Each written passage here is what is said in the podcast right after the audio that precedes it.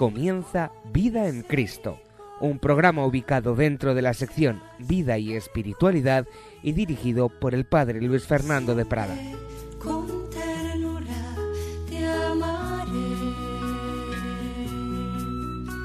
Así dice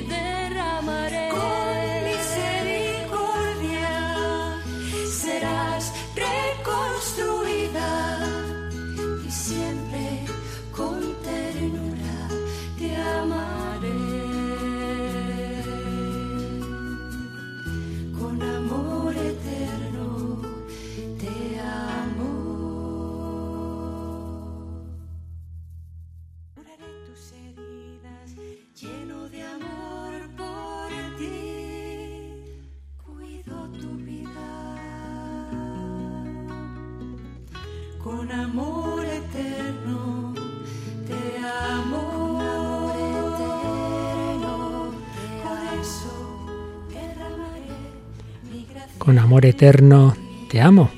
De ese amor hablábamos en el programa anterior. Un cordial saludo, queridos amigos, queridos oyentes de Radio María. Sed bienvenidos a este segundo programa de Vida en Cristo. Este programa en el que queremos con sencillez ir recordando los grandes principios de la vida espiritual, o dicho de otra manera, las verdades de nuestra fe para ser vividas. La teología espiritual, la espiritualidad en el fondo, son las verdades del credo, las verdades del dogma, llevadas a la vida moral, llevadas a la práctica, llevadas a la vida real. Teología espiritual, teología dogmática, teología moral, son tres caras de la misma moneda. de la misma realidad. También decíamos que lo haríamos, este recuerdo de esas grandes verdades, en relación también con los ejercicios espirituales de San Ignacio.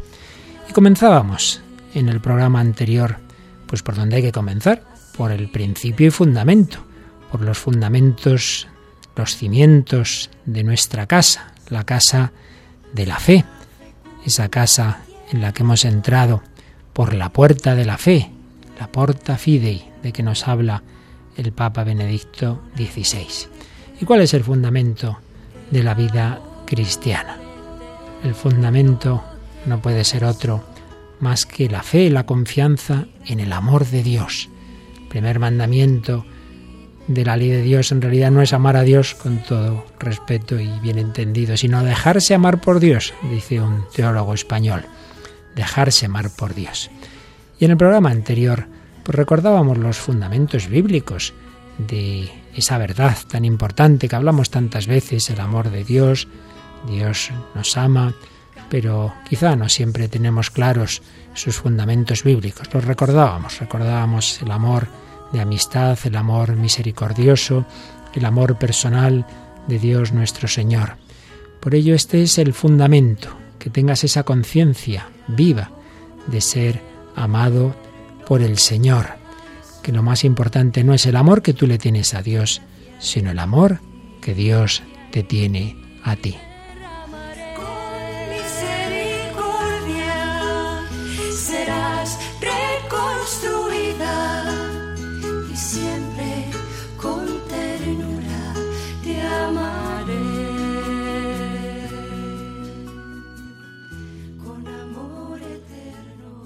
Pues bien, queridos amigos, hoy vamos a seguir profundizando en este tema tan importante del amor de Dios.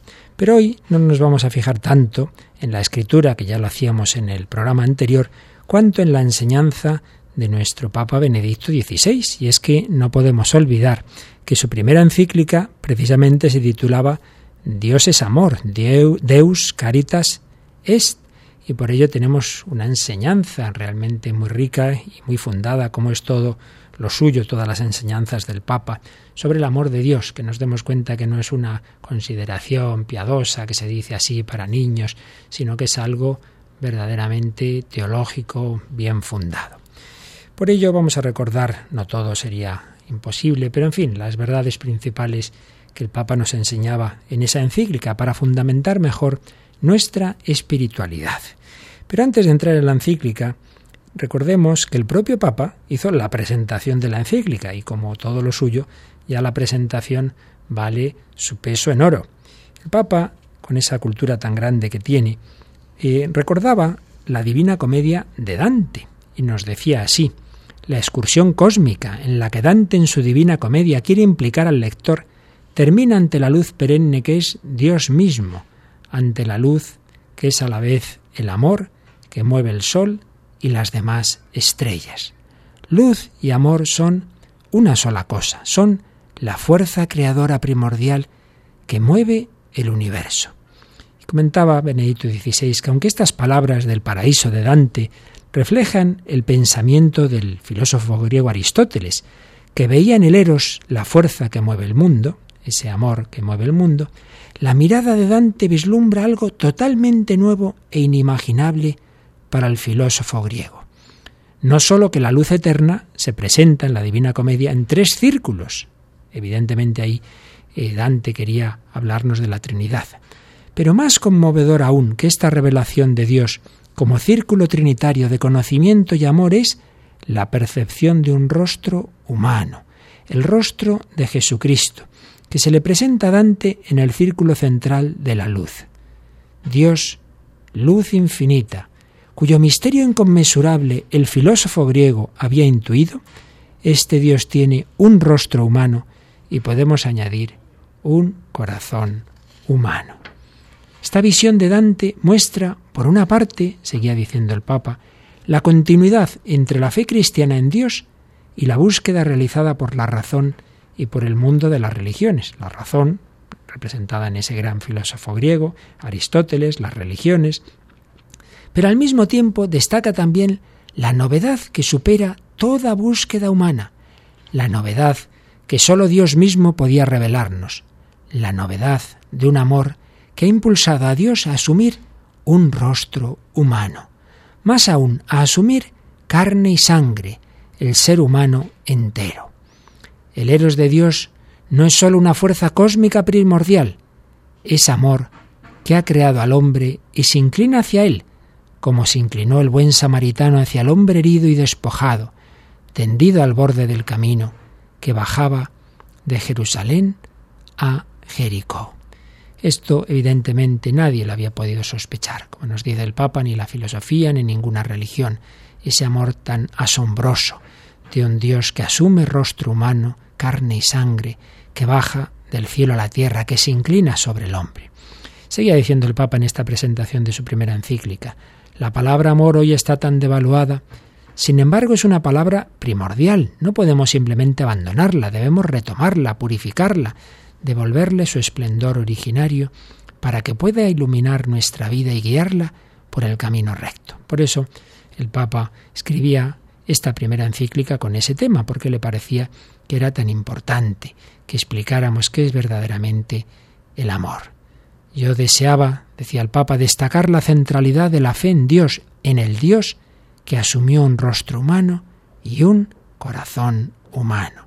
La fe no es una teoría que se puede seguir o abandonar, es algo muy concreto, es el criterio que decide nuestro estilo de vida. Así introducía, presentaba el Papa su primera encíclica, Deus Caritas Es.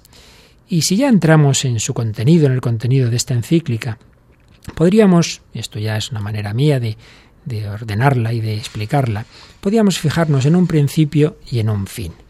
El principio, lo que llamaríamos en ejercicios, el principio y fundamento sería el primer párrafo del primer número de la encíclica, muy conocido, muchas veces citado en estos años posteriores a su publicación.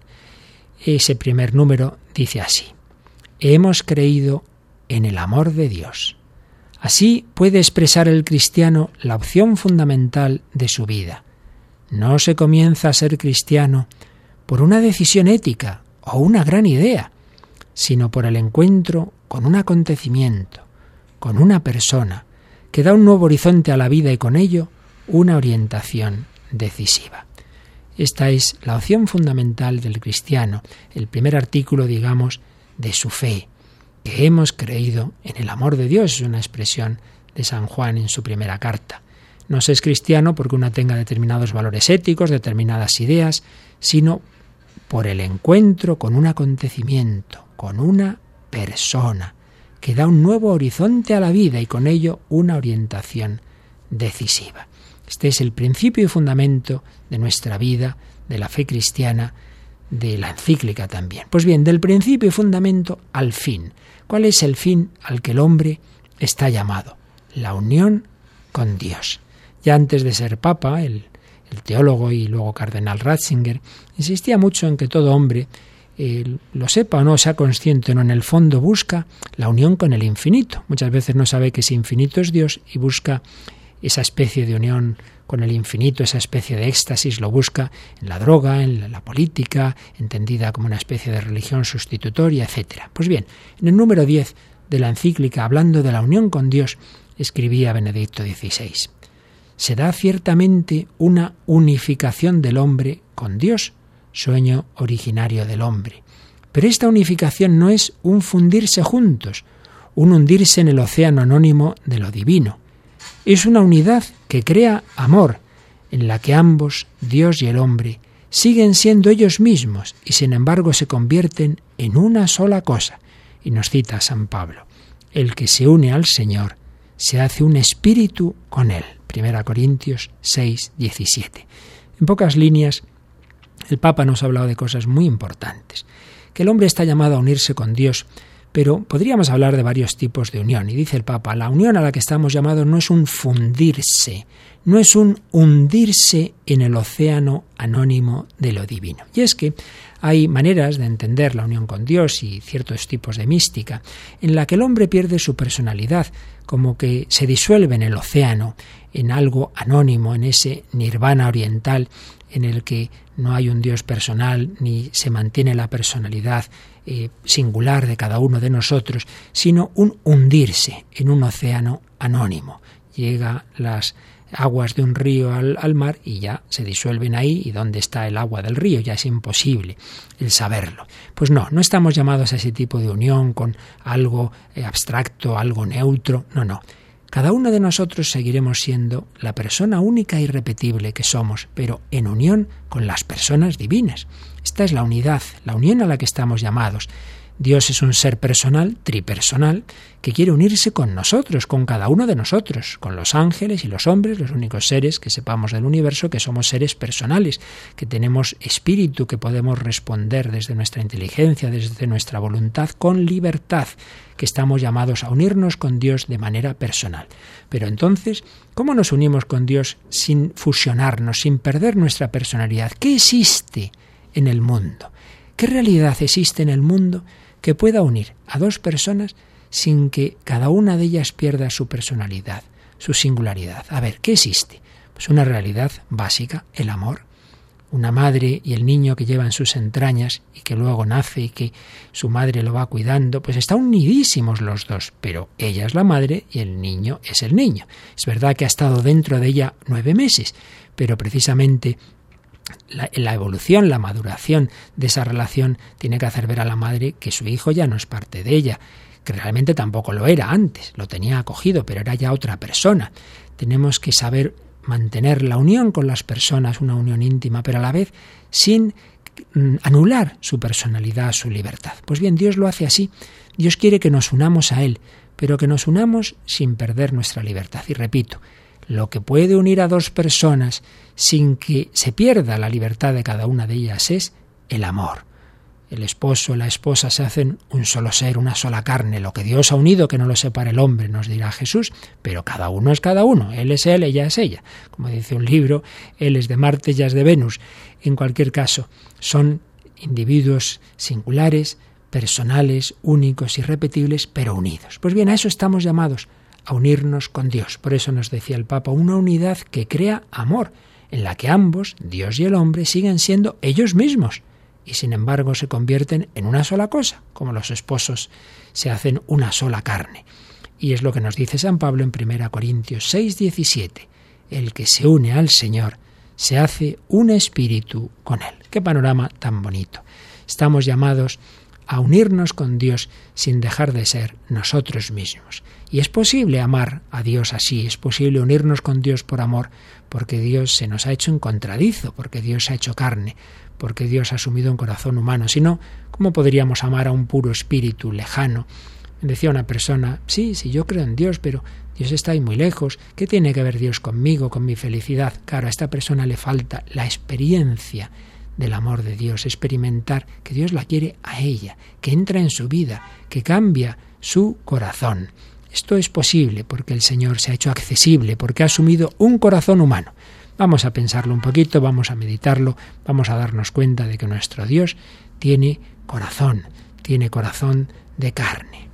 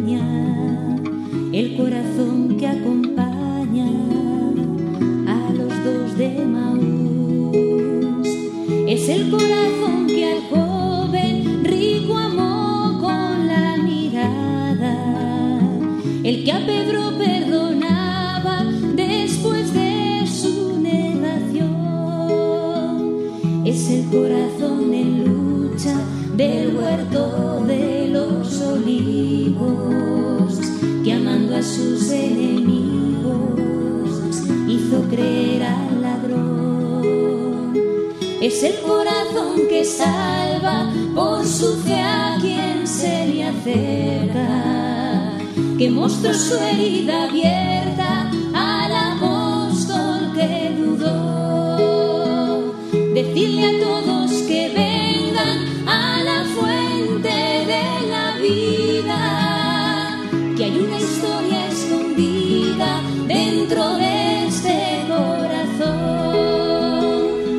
Decirles que hay esperanza, que todo tiene un sentido, que. Decidles que hay esperanza, que todo tiene un sentido, que Jesucristo está vivo.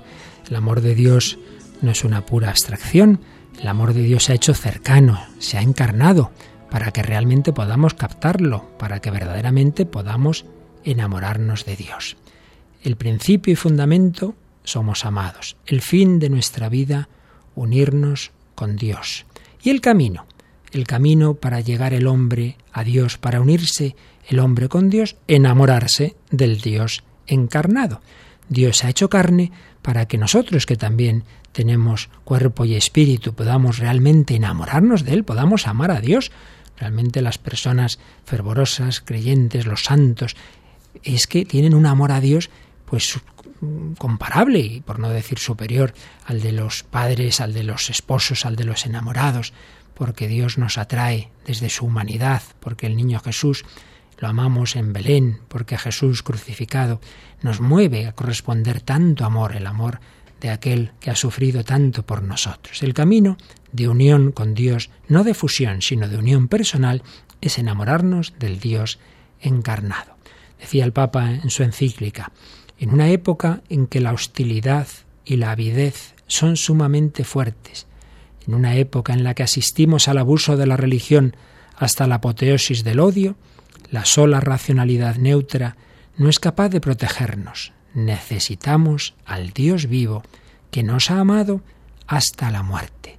No basta una idea, una abstracción, algo neutro, razonable. No, no. Necesitamos al Dios vivo que nos ha amado hasta la muerte. Y en el número 12 de la encíclica insistía el Papa en algo muy importante. La verdadera originalidad del Nuevo Testamento no consiste en nuevas ideas, sino en la figura misma de Cristo, que da carne y sangre a los conceptos, un realismo inaudito. Tampoco en el Antiguo Testamento la novedad bíblica consiste simplemente en nociones abstractas, sino en la actuación imprevisible y en cierto sentido inaudita de Dios. Pero si esto ya era así en el Antiguo Testamento, nos dice el Papa a propósito del Nuevo. Este actuar de Dios adquiere ahora su forma dramática, puesto que en Jesucristo el propio Dios va tras la oveja perdida, la humanidad doliente y extraviada. Ahora, haciéndose carne, el propio Dios en Jesucristo va a ir tras la oveja perdida y va a subir a la cruz por nosotros. Por eso, un poquito más adelante, nos decía el Papa, que poner la mirada en el costado traspasado de Cristo, de que nos habla San Juan al final de su Evangelio, nos ayuda a comprender el punto de partida de esta encíclica, que Dios es amor, porque es allí, en la cruz, donde puede contemplarse esta verdad. Y a partir de allí se debe definir qué es el amor, y desde esa mirada el cristiano encuentra la orientación de su vivir y de su amar.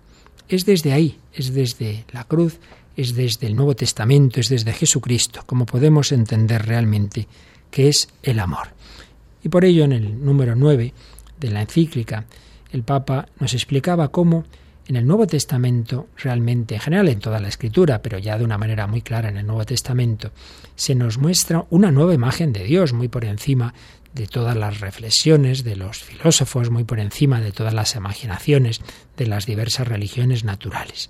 Dice este número, la potencia divina a la cual Aristóteles en la cumbre de la filosofía griega trató de llegar a través de la reflexión, es ciertamente objeto de deseo y amor por parte de todo ser. Como realidad amada, esta divinidad mueve el mundo. Pero ella misma no necesita nada y no ama, solo es amada. Es decir, Papa está recordando esta idea de Aristóteles que decía que hay un primer motor inmóvil, que, hay, eh, que vendría a ser lo que llamaríamos nosotros Dios, que Él no nos ama, simplemente debe ser objeto de nuestro amor porque es realmente nuestro origen, es nuestro destino, entonces sería objeto de deseo y de amor por parte de, las, de, de nosotros, del mundo. Pero Él no nos ama. En cambio, el Dios único en el que cree ya Israel nos ama personalmente. Además, con un amor de predilección, Dios amó a Israel, escoge a Israel y lo ama, aunque con el objeto de salvar a través de Israel a toda la humanidad. Este amor suyo, y aquí el Papa da un paso muy valiente, digamos, puede ser calificado como eros, como eros, con, una, con un amor de, de buscar a la otra persona, con un amor, digamos, de deseo. Pero un eros que no obstante es también totalmente ágape. Antes en la encíclica, no podemos aquí detallar todo, había explicado lo que es el eros, lo que es el agape. Pues bien, dice el Papa, el eros de Dios para con el hombre es a la vez agape, no sólo porque se da del todo gratuitamente, sin ningún mérito anterior de nuestra parte. Dios nos ama sin que lo merezcamos, sino también porque es amor que perdona. Un amor tan grande que pone a Dios contra sí mismo, su amor contra su justicia el cristiano ve perfilarse ya en esto veladamente el misterio de la cruz. Dios ama tanto al hombre que haciéndose hombre él mismo, lo acompaña incluso en la muerte y de este modo reconcilia la justicia y el amor. Nos encontramos así una imagen de Dios que por un lado coincide naturalmente con la imagen de la filosofía en el sentido de que Dios es la fuente originaria de todo ser. Pero este principio creativo de todas las cosas, dice el Papa, el logos, la razón primordial, a lo que podemos llegar por la filosofía, hay una razón del mundo, hay una inteligencia que lo ha creado, este principio creativo de todas las cosas es al mismo tiempo un amante con toda la pasión de un verdadero amor. Esto es a lo que no podía llegar la filosofía, que el Dios creador, que el Dios origen del universo es al mismo tiempo un amante, con toda la pasión de un verdadero amor, y así el eros es sumamente ennoblecido, pero también tan purificado, que se funde con el agape. Por eso sabéis que hay un libro en el Antiguo Testamento, el Cantar de los Cantares, donde el amor humano, el amor entre hombre y mujer, sirve de símbolo del amor divino y los místicos han empleado muchas veces este libro para expresar la unión del hombre con Dios. Papa va explicando también la relación entre el matrimonio monógamo y el monoteísmo, pero aquí nos fijamos básicamente en ese aspecto de que realmente Dios nos ama, desea ser amado también por nosotros, porque, como explicábamos en la sesión anterior, Dios nos ama no simplemente con un amor de bondad, de doy eh, lo que necesitan a estas personas, sino con amor de amistad, el amor que se tienen los esposos, los padres con los hijos, los amigos íntimos, y en el amor de amistad uno desea ser correspondido. No le basta con amar al otro y el otro haya a él. No, no, yo quiero que me correspondan y si no lo hace me duele. Pues Dios nos ama con amor de amistad y espera nuestra correspondencia no porque la necesite, sino porque una vez que ya nos ha amado así, una vez que se ha enamorado de nosotros, todo verdadero amor de enamoramiento, todo verdadero amor de amistad espera la correspondencia. Claro, el Papa se pregunta, pero ¿es realmente posible amar a Dios aunque no se le vea? Y por otro lado, ¿se puede mandar el amor? Amarás al Señor tu Dios es un mandamiento. Y el Papa nos lo explica. Dios no es del todo invisible para nosotros, no se ha quedado fuera de nuestro alcance. Dios nos ha amado primero, dice la carta primera de San Juan. Y este amor de Dios ha aparecido entre nosotros, se ha hecho visible, pues Dios envió al mundo a su Hijo único para que vivamos por medio de Él. En Jesús podemos ver al Padre. De hecho, Dios es visible de muchas maneras. En la historia de amor que nos narra la Biblia, Él sale a nuestro encuentro, trata de, atraernos, llegando hasta la última cena, hasta el corazón traspasado en la cruz, hasta las apariciones del resucitado y las grandes obras mediante las que Él, por la acción de los apóstoles, ha guiado el caminar de la Iglesia naciente. El Señor tampoco ha estado ausente en la historia sucesiva de la Iglesia. Siempre viene a nuestro encuentro, a nuestro encuentro a través de los hombres, en los que Él se refleja, mediante su palabra, en los sacramentos, especialmente la Eucaristía. En la liturgia de la Iglesia, en su oración, en la comunidad viva de los creyentes, experimentamos el amor de Dios, percibimos su presencia y de este modo aprendemos también a reconocerla en nuestra vida cotidiana. Él nos ha amado primero y sigue amándonos primero. Por eso nosotros podemos corresponder también con el amor.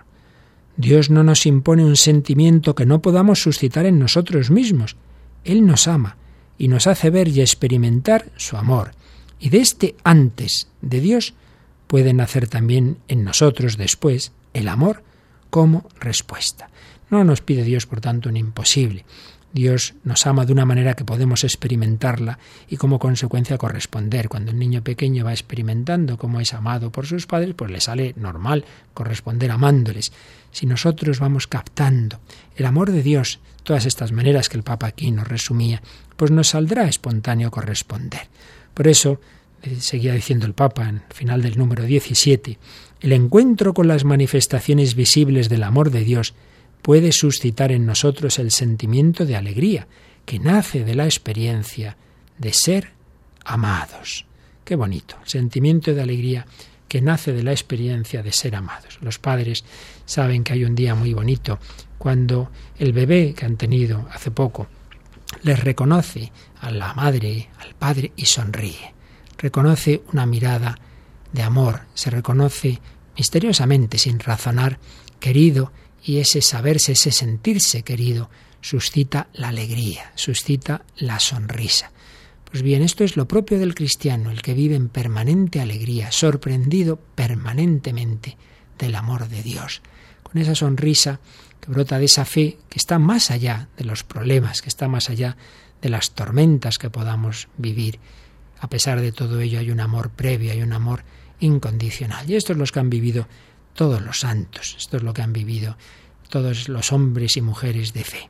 Algunos ya me habéis oído que tuve la, suerte de tratar algunos días que estuvo de visita en Madrid aquel santo cardenal, está introducido en su proceso de beatificación vietnamita, el cardenal Nguyen Van Tuan, que estuvo casi 15 años en campos de concentración comunistas del Vietnam, de ellos nueve en una celda de absoluto aislamiento, sin ningún cargo, sin ningún juicio, casi 15 años. Un obispo sin poder ejercer su ministerio, sin poder eh, pastorear. Bueno, ya se las apañaba cuando ya estuvo no en aislamiento para, o incluso en aislamiento con los guardias. Era curioso que tenían que, empezaban a cambiarle los guardias, se le iban convirtiendo y al final decían, bueno, vamos a dejarle los mismos porque si no nos convierte aquí a todos. Pero en fin, una situación realmente durísima. ¿Y qué es lo que permitió al cardenal Bantuan no desesperarse, sobrevivir? Pues la fe en el Señor, la esperanza en que todo es para bien y el amor, y el amor. Pues bien, aquel día que le, tuvimos en Madrid, que fallecería poco tiempo después de, un cáncer, le hacíamos una entrevista con un grupo de periodistas y de esa entrevista tengo yo aquí un pequeño fragmento en que nos hablaba de ese, ese amor con el que él sobrevivió a esas circunstancias tan difíciles. Esto viene el sentimiento de amor, porque yo sobrevivo gracias al amor. Muchos prisioneros no son en aislamiento, pero cuando son liberados, después de algunos meses, murió porque son tristes. Quieren hacer una vendetta. Quieren atacar los comunistas. Quieren oxidar los comunistas. Pues, pero no pueden, porque los comunistas son fuertes. Y son tristes, eh, deludos y murieron. Pero cuando yo amo los enemigos, yo tengo a ser buenos para ellos, yo tengo la paz y, y en gozo.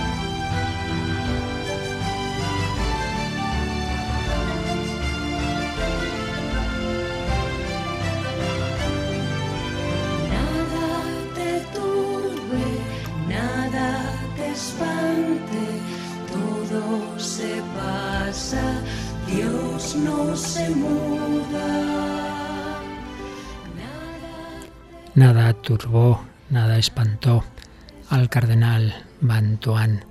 La paciencia, su paciencia alcanzó el sobrevivir con paz, con esperanza, con amor. Fue liberado, pudo ejercer su ministerio, fue hecho cardenal, pudo hacer mucho bien, pero sobre todo lo importante es que esa prueba tan dura que él tuvo que sufrir no le amargó la vida, al revés, le hizo crecer muchísimo, en fe, en esperanza, en amor. Se unió mucho más a Dios, se dio mucho más a los hombres.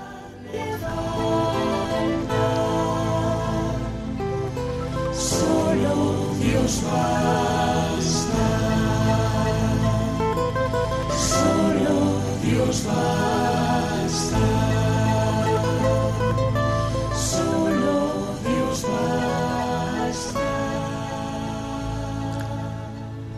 Solo Dios basta cuando realmente tenemos la fe no en un Dios meramente eh, concepto, meramente idea, sino este Dios vivo que nos ha amado de esta manera, con un amor infinito, un amor eterno, con un amor gratuito, con un amor de amistad. El catecismo de la Iglesia Católica nos recuerda estas verdades. Repito que no estamos diciendo así consideraciones piadosas para almas poco, eh, digamos, educadas en la fe, sino esto está recogido en el catecismo y en la escritura. El amor de Dios a Israel es comparado al amor de un padre a su hijo, recordemos el profeta Oseas. Este amor es más fuerte que el amor de una madre a sus hijos. Isaías 49. Dios ama a su pueblo más que un esposo a su amada. Y este amor vencerá incluso las peores infidelidades, como vemos en Ezequiel 16 o en Oseas 11. Y llegará hasta el don más precioso. Tanto amó Dios al mundo que dio a su Hijo único. Todo esto nos recuerda el número 219 del Catecismo. Y el número 239 añade esto. Al designar a Dios con el nombre de Padre, el lenguaje de la fe indica principalmente dos aspectos que Dios es origen primero de todo y autoridad trascendente, y que es al mismo tiempo bondad y solicitud amorosa para todos sus hijos. Esta ternura paternal de Dios puede ser expresada también mediante la imagen de la maternidad, que indica más expresivamente la inmanencia de Dios, la intimidad entre Dios y su criatura, esa gran cercanía del Señor. Bien, ¿cuáles deben ser las consecuencias para nuestra vida de esta fe en el amor de Dios que estamos recordando en estos fundamentos de la vida cristiana, desde la escritura, desde la enseñanza de Benedicto XVI, desde las enseñanzas del catecismo. Pues si usamos las expresiones de, de San Ignacio en sus ejercicios, la consecuencia debería ser la alabanza. Dice San Ignacio, el hombre ha sido creado para alabar, hacer reverencia y servir a Dios nuestro Señor. Evidentemente son expresiones del siglo XVI que tenemos que saber entender. Pues si nos fijamos en la alabanza, nos dice el Catecismo de la Iglesia Católica en su número 2639. La alabanza es la forma de orar que reconoce de la manera más directa que Dios es Dios. Le canta por Él mismo. Le da gloria no por lo que hace, sino por lo que Él es. Participa en la bienaventuranza de los corazones puros que le aman en la fe antes de verle en la gloria. Qué bonito. Que tengamos esta forma de oración que es simplemente cantar a Dios por lo que Él es, que Dios es Dios, que yo me alegre de que Dios sea Dios, no rezo para pedir o incluso para dar gracias de que me ha concedido esto o lo otro, estoy con Dios y me alegro de que Dios sea Dios, de que Dios sea el que es, de que Dios sea amor. Por otro lado, también nos dice el catecismo, la adoración es la primera actitud del hombre que se reconoce criatura ante su Creador exalta la grandeza del Señor que nos ha hecho y la omnipotencia del Salvador que nos libera del mal. No es simplemente la adoración de la criatura que, que ve que ha sido creada y por tanto no le queda otra que reconocer a su Creador. No, no. Ese Creador es también nuestro Salvador. Por eso la adoración es la acción de humillar el espíritu ante el Rey de la Gloria y el silencio respetuoso en presencia del Dios siempre mayor. Catecismo número 26-28 más consecuencias prácticas que debe tener esta fe en el Dios único y verdadero que nos ama con amor apasionado, en consecuencias para nuestra vida. Por un lado, reconocer la grandeza y la majestad de Dios. Sí, Dios es tan grande que supera nuestra ciencia, dice el santo Job. Y por eso, decía la Santa Juana de Arco, Dios debe ser el primer servido. Otra consecuencia, vivir siempre en acción de gracias. Si Dios es el único, todo lo que somos y todo lo que poseemos viene de Él. ¿Qué tienes que no hayas recibido? Nos dirá San Pablo. Y un salmo precioso. ¿Cómo pagaré al Señor todo el bien que me ha hecho? La fe en el amor de Dios que nos ha dado todo nos debe llevar a vivir siempre en acción de gracias. Gracias Señor por todo. Gracias por todo. Por eso os sugiero puesto que estos programas no quieren ser meras reflexiones teóricas, sino que nos sirvan para la oración, pues releer eh, la historia de tu vida entera a la luz de este amor de Dios. Aquellos momentos que quizá te pudieron parecer que Dios había olvidado de ti, Dios estaba ahí. Recuerdo, lo habréis oído muchas veces, esta pequeña anécdota, cuentecillo, llamarlo como queráis, de aquel que iba por, por, la, por la playa y iba de la mano de Jesús y entonces se veían las huellas de él y las huellas de Jesús. Y cuando muere, pues como que hay una película en la que mira hacia atrás en su vida y va viendo todos esos momentos, todos esos caminos que hizo con el Señor. Y, y, mirando hacia atrás, pues se veían los momentos de un tipo, los momentos de otro, se veían las huellas en la arena y a la vez, como en una pantalla, se iban proyectando la película de lo que ocurría realmente en su vida. Y en un momento dado llega el momento más duro de la vida de esta persona que tuvo más sufrimiento y mira hacia la, hacia la arena y dice, mira Jesús, mira, mira, ya no hay cuatro huellas, solo hay dos. ¿Ves? Ahí me dejaste solo sufrir. Y Jesús le dijo, fíjate un poquito mejor, son mis huellas, no las tuyas, porque en esos momentos yo te llevaba en brazos. Cuando nos parece que el Señor se ha olvidado de nosotros, no era así, no era así.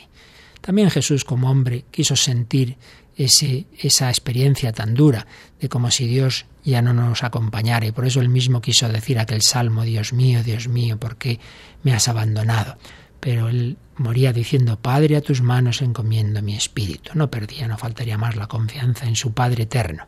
Pues mira un poquito tu vida hacia atrás. Piensa, siempre ha estado ahí el amor de Dios. Por eso has sido concebido, por eso has venido al mundo. Por eso el Señor se sirvió de tus padres con las circunstancias estupendas o a lo mejor no tan estupendas. Las mediaciones de Dios pues muchas veces son siempre, de una manera o de otra, defectuosas, pero Dios se sirve de esas mediaciones para darnos la vida, la fe, la educación. Piénsalo un poquito. Piensa en tu vida desde el amor de Dios.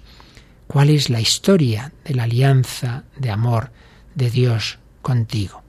¿Qué imagen tienes de Él? ¿De un, una especie de dueño que te exige, de un patrón de la empresa que siempre te está pidiendo más? ¿O la experiencia de su amor? como el niño que se siente cuidado por sus padres. Te sientes en las manos de Dios, te sientes hijo suyo, tienes sentido de confianza, de adoración, de alabanza, de acción de gracias, de dependencia de Él. Hemos citado al cardenal Bantuán, pero también es muy conocido, murió antes que él, aquel santo jesuita eh, misionero en Alaska, el padre segundo Llorente, un hombre de, de una salud de hierro que cuando se ofreció a ser misionero en Alaska, lógicamente tuvo que pasar un examen médico y el médico dijo, desde luego, si hay alguien que tenga salud para ir a Alaska es usted.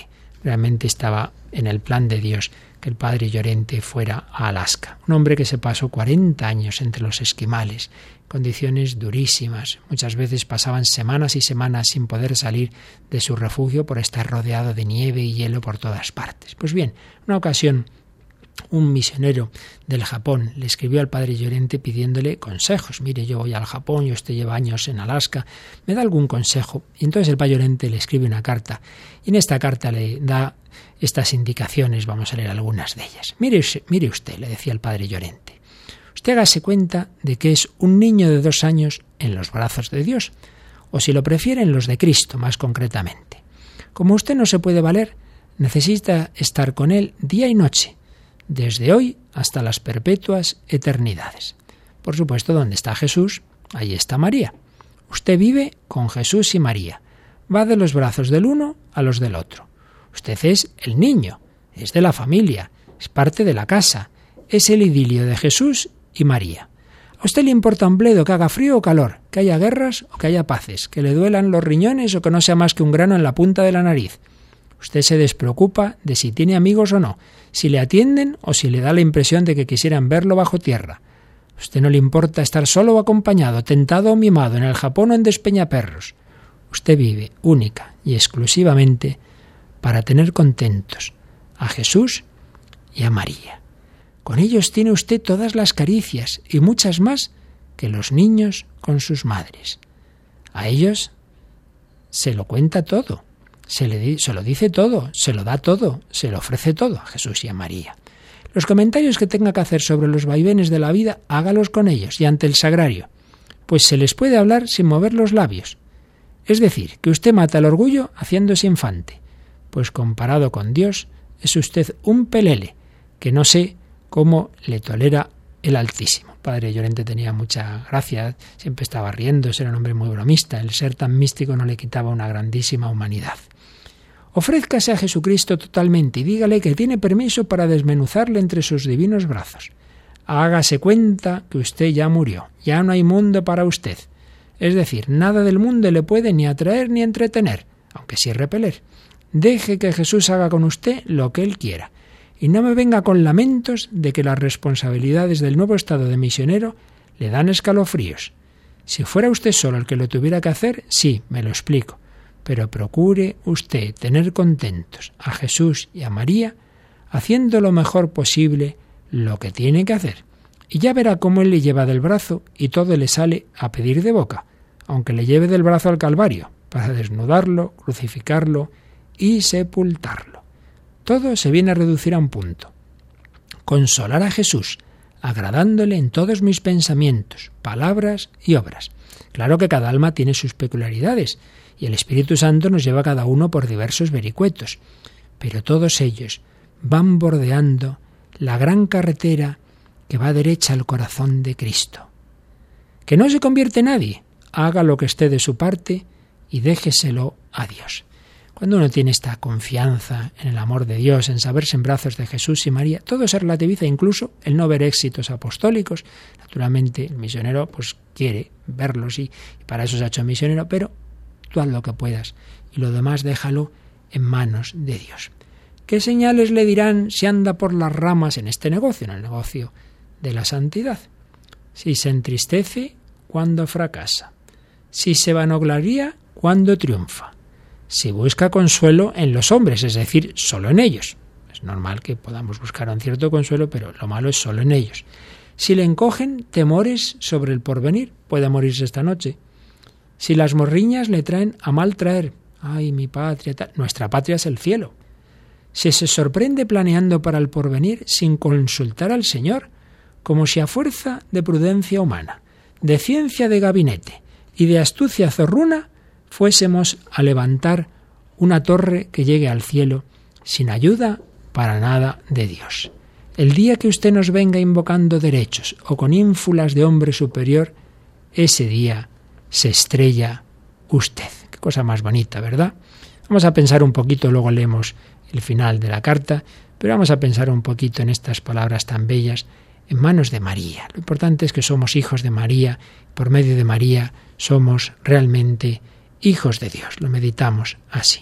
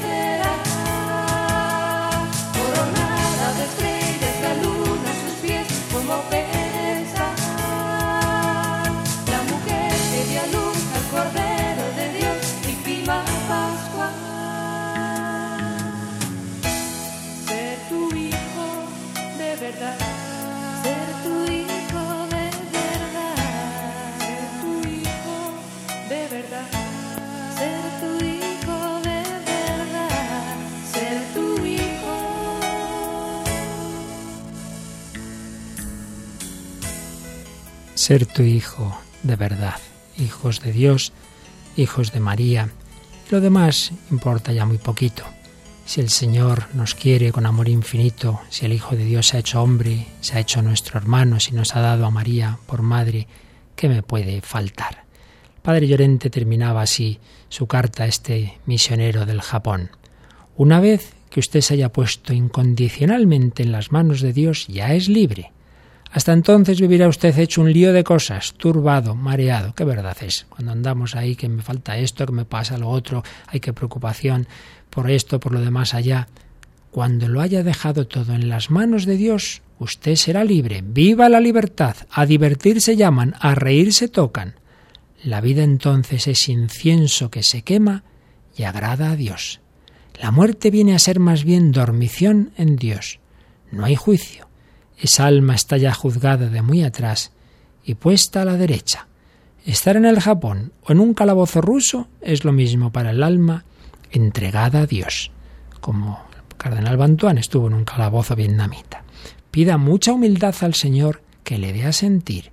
Si lo siente una vez y se enciende en ello, y si encima derrama lágrimas que, que lavan las escorias del orgullo, entonces nunca se le olvidará del todo aunque a temporadas se le ponga muy borroso. Y terminaba así su carta. Mientras escribo, azota las ventanas un temporal de nieve que nos viene alegrando la vida todo este mes.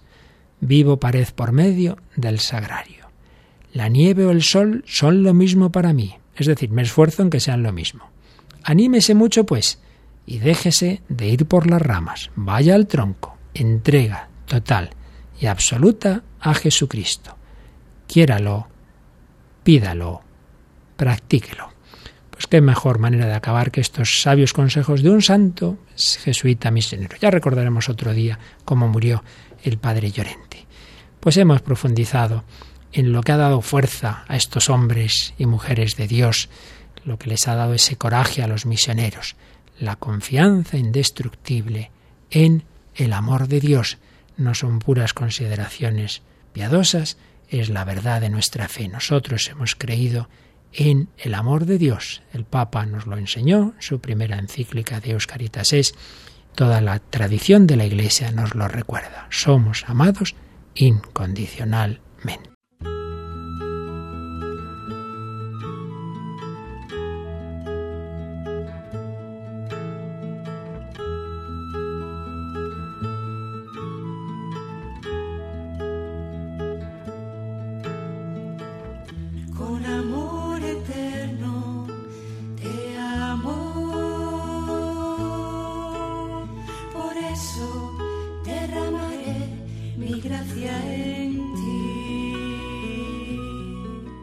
Escuchado Vida en Cristo, un programa enmarcado dentro de la sección Vida y Espiritualidad y dirigido por el Padre Luis Fernando de Prada.